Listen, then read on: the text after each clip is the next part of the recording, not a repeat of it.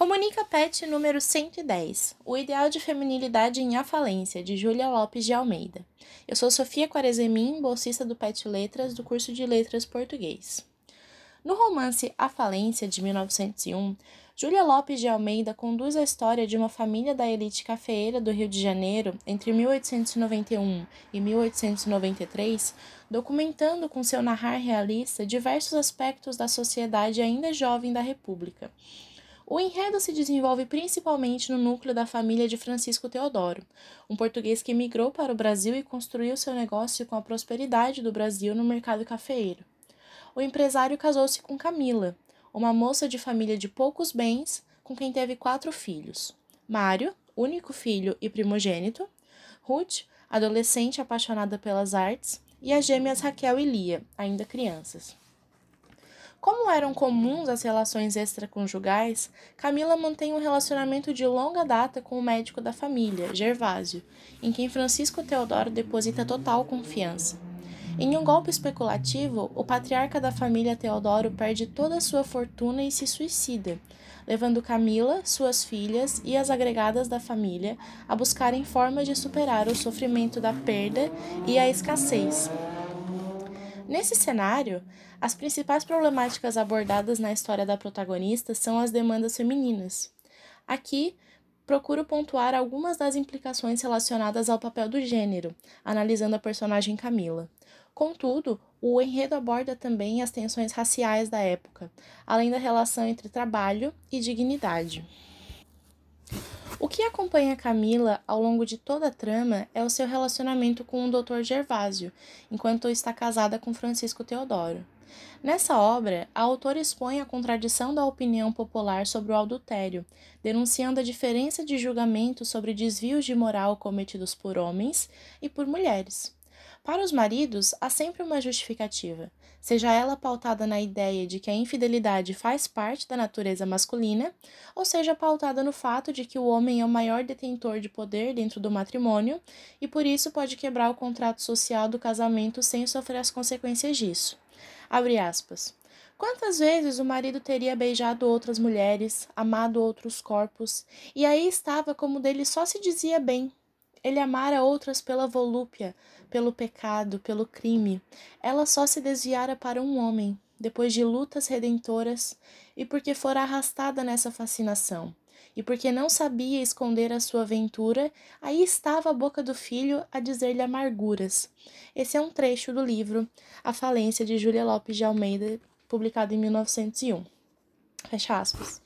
Com isso, Camila justifica sua infidelidade com a de Francisco, o que, segundo Zahida Musart, em Um Romance Emblemático de Júlia Lopes de Almeida, Crise e Queda de um Sistema, é a atitude da autora em olhar para o adultério com compreensão, uma vez que a personagem trai o marido, mas é igualmente traída não só pelo cônjuge, como pelo próprio amante. E o mais grave, o amante separou-se da esposa por ela lhe ter sido infiel. Além do âmbito do adultério, no que toca à relação da protagonista com Gervásio, podemos perceber uma tentativa do médico em aplicar sobre ela uma espécie de segunda socialização feminina, afirmando que ela se tornou mais bela e sofisticada com o passar dos anos em que manteve contato com ele.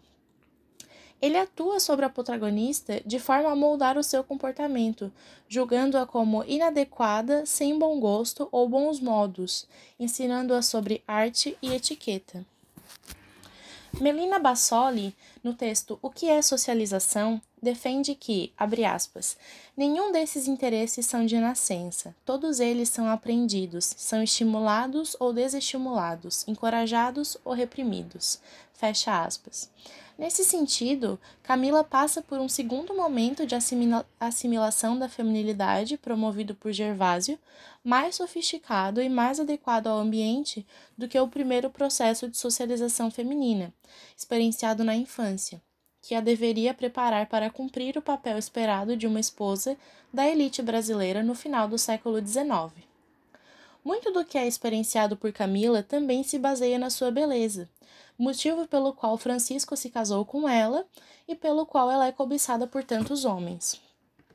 Em momentos de tensão ou sofrimento, a personagem busca validação por meio de sua aparência, como quando teve seu relacionamento extraconjugal desmascarado e questionou as suas caçulas, aspas, e se eu fosse feia, bem feia?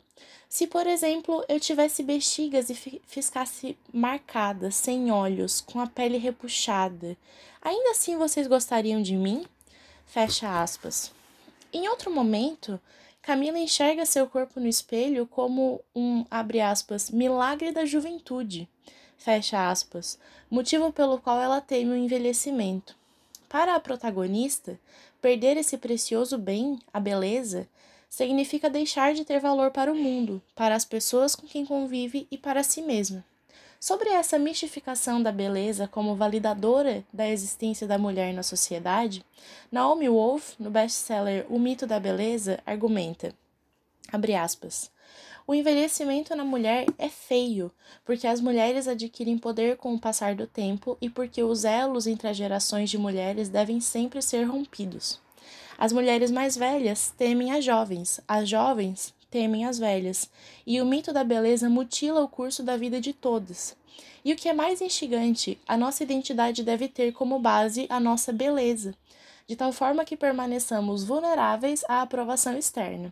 Fecha aspas. Esse é um trecho da página 17 do Mito da Beleza.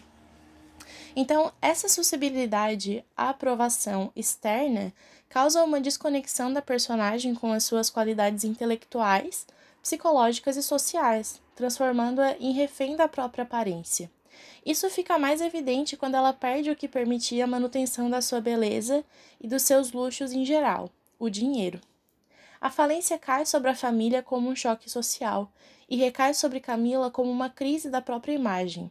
Ela se submete às vontades do filho Mário e busca a salvação em Gervásio porque não consegue encontrar forma de sobreviver à situação por conta própria, uma vez que as únicas coisas que está habituada a fazer são ser bela e amar.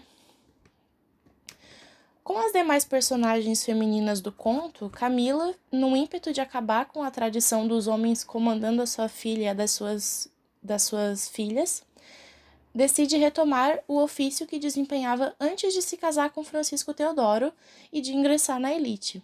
Nas palavras de Mozart, ela, abre aspas, revê a própria vida, conscientizando-se da realidade e volta-se para a comunidade de mulheres, Nina, Noca e Ruth, traz as gêmeas que foram para a casa da baronesa e planeja alfabetizá-las e educá-las ela mesma. Fecha aspas.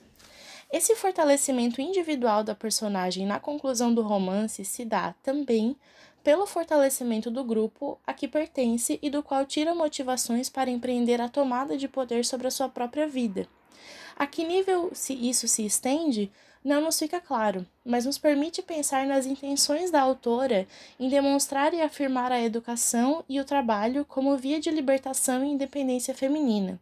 Olhar esse que perdura na contemporaneidade e que alavancou movimentos organizados de mulheres ao longo do século XX.